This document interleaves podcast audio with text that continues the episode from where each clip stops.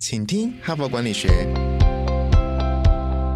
在这里，我们希望用轻松无负担的方式与你分享最新管理新知，打造属于你的哈佛 DNA。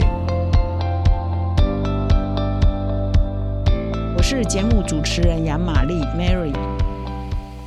大家好，欢迎来到今天的 podcast 哈。本周的主题是元宇宙跟 Web 三点零哈，就在你身边，也就是探讨最新科技的发展。那么其实呢，哈佛商业评论上有很多对新科技的最新发展的相关的报道，都非常的亦步亦趋的在看呃有哪些新科技崛起，那它对我们的管理的挑战是什么？对产业未来的发展是什么？哈佛商业评论上都有很多一系列的报道，比如说 AI 啦、物联网啦、大数据啦、云端啊，到现在的元宇宙或 Web 三点零，那为什么呢？因为其实科技呢会主宰我们未来的工作跟生活，通常也会给我们的工作跟生活以及未来的新商机呢带来很多的改变。那么我在准备这一周的题目的时候呢，其实我也有一点点小小的反省啊，我也可以在这里跟各位分享一下。比如说我们这个早期这个台湾的人文。教育跟这个科技教育真的分得很开。你念人文的呢，就可能对数学啊、对很多电脑啊、对很多科技呢，就完全外行啊，听了都会害怕。那么你如果是念理工啊，或者是科技的人呢，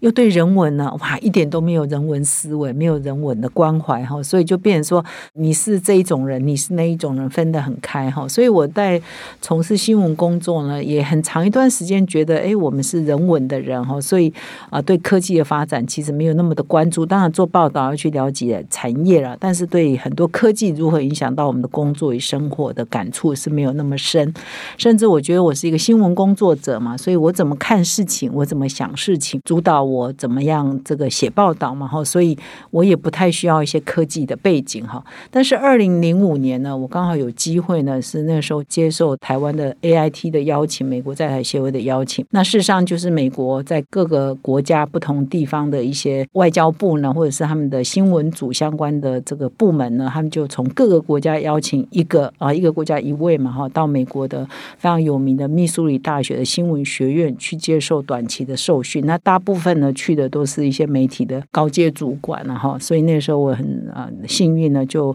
被邀请去参加这个长达将近两个礼拜的受训。那在那个受训的过程，其实很多细节我也忘了哈，但是呢，我非常印象很深刻是那个时候是二零零。零五年，那那个时候还没有 iPhone 哦。还没有这个行动呃通讯这种行动上网的这个手机这么普及，还没开始嘛哈。但是那个时候呢，那个老师呢就给我们看一支影片哈。那大家都知道，这个全世界最好的媒体就是《纽约时报》嘛哈，最有影响力。那那个时候呢，在我们那个两个礼拜的受训里头，就有一支影片说，哎，二零一五年啊，到那个时候也就是十年后，《纽约时报》的纸本你只能够在博物馆内看得到。换句话说，已经到二零一五年，已经没有《纽约时报》的纸本。呃，报纸可以看的了哈。那当然，现在是二零二二年嘛哈，所以那个预言的部分成真嘛哈。因为《纽约时报》后来推这个数位的订户啊，推的很成功嘛哈。但是纸本也还在啊，纸本可能在美国也有一两百万份，我不知道，我没有去查。但是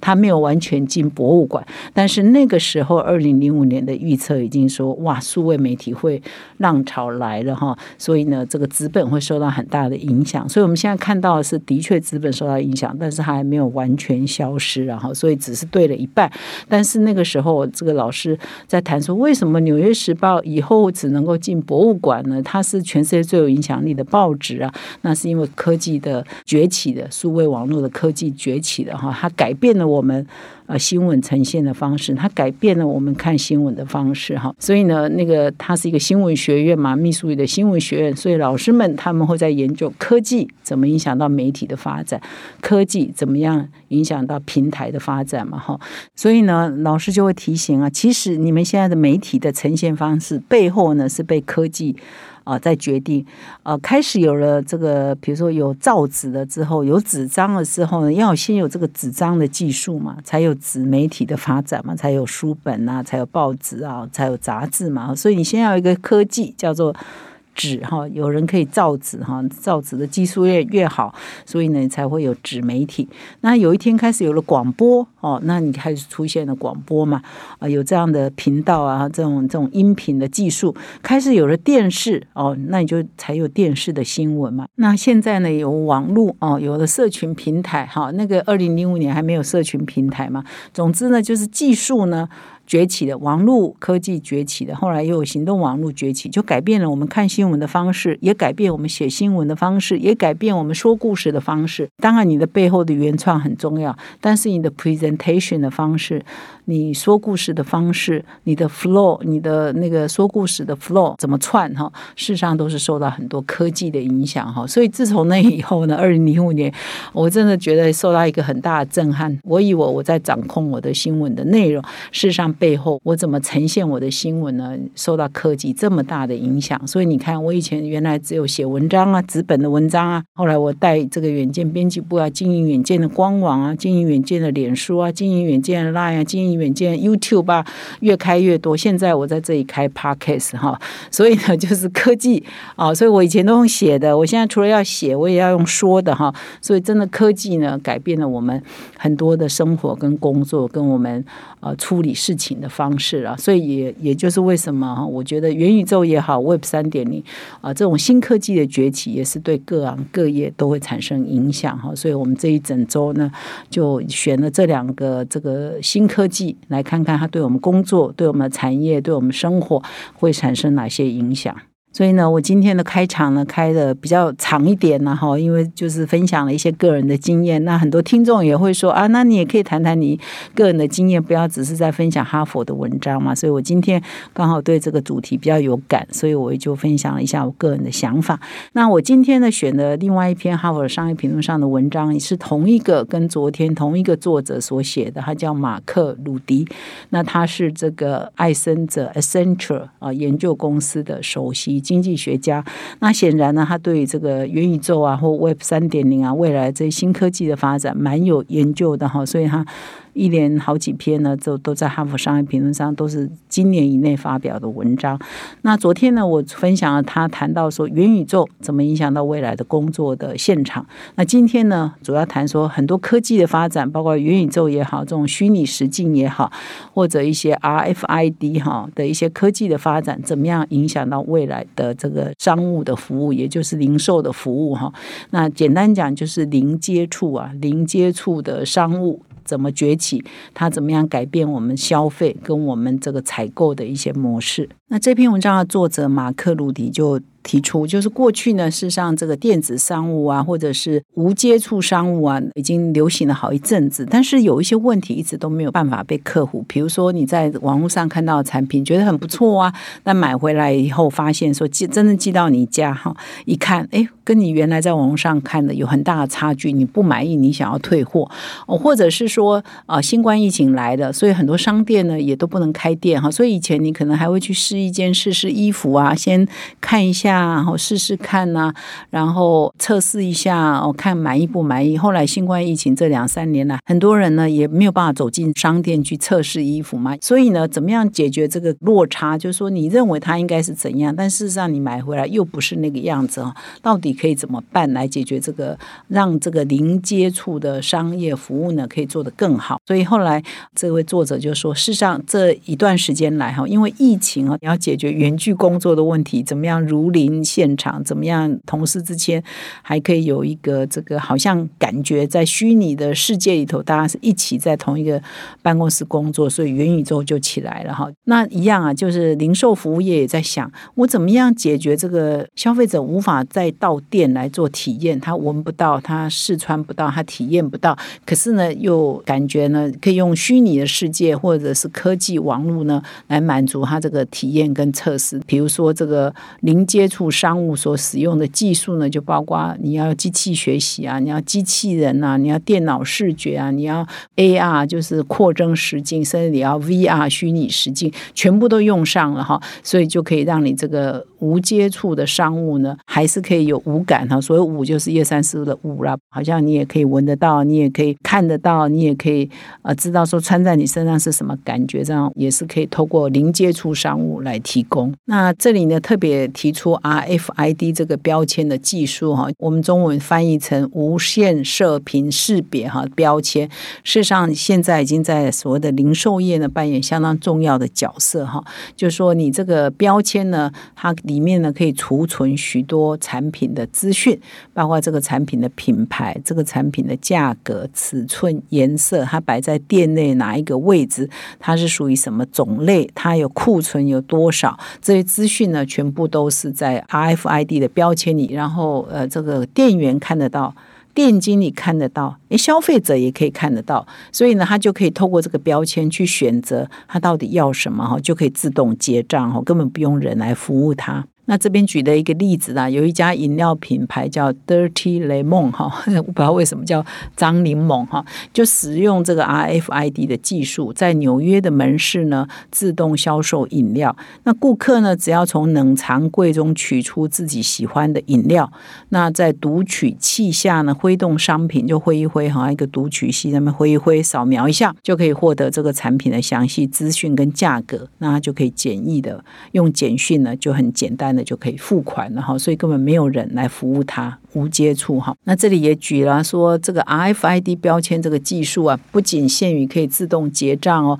因为有了这个标签啊，商店里头每一个物品啊，都可以跟顾客互动。那这里就举的日本的零售巨头优衣库啊，Uniqlo 大家都很熟悉的嘛，是最早推出虚拟试衣间的公司哦。他们在旧金山的门市就推出一个叫魔镜的服务哈，Magic Mirror 的服务。务啊，顾客呢，只要站在人工智慧的镜子前，就是这个魔镜前啊，他可以啊，透过 RFID 挑，哎，我喜欢这件衣服，然后他就会呈现说你自己。在魔镜面前就会显示说你穿上这件衣服的样子，你不用真的穿上那件衣服，但是透过这个魔镜啊，透过这个 RFID 的技术呢，你就可以仿佛看到你自己，或真的看到你自己了。我穿上这件衣服啊，它的 size 合不合，颜色合不合，呃，它的那个款式合不合你哈，所以你就可以不断的试穿，但事实上你没有碰到任何一件衣服哦。那么现在越来越多这些技术啊，已经可以提供我刚刚讲五感嘛，就是感官的体验哈，就是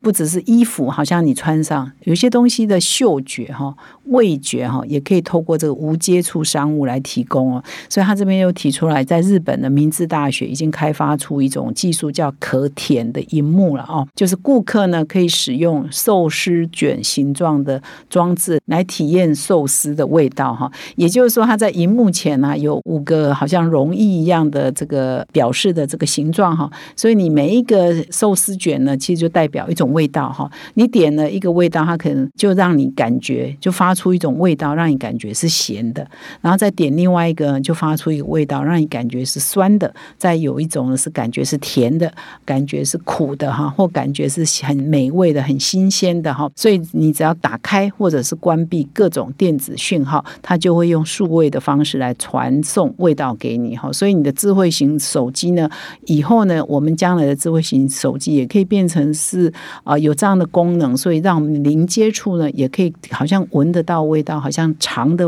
到味道，这样的技术呢，已经越来越普及。事实上，这篇文章还谈了蛮多其他的案例哈，我今天的时间限制呢，就不要再一一再说明，欢迎到说明栏点这一篇文章来阅读哈。不过这篇文章的结论是说，在呃零接触的这个技术啊，是越越来越普及，所以我们可以想象得到的未来呢，啊，不管是你身边的一些零售商店，还是百货公司哦，还是一些非常知名的品牌店，其实呢，在未来的店面呢，都会大幅的改变。那店里呢，会装饰越来越多，像我刚刚讲优衣库在旧金山那个店哈，这种魔镜的这种体验的服务，所以你到了一家店面，你也都不用伸手去拿什么的衣服，你也不用大排长龙去结账，你只要在那个试衣间哦。按一按那些荧幕，虚拟的荧幕，你看到你选择了喜欢，那就结账，然后你就直接可以走了哈。所以呢，啊，未来的零售的服务呢是会产生很大的改变的哈。所以以后店内可能会有很多哈装饰很多互动的荧幕，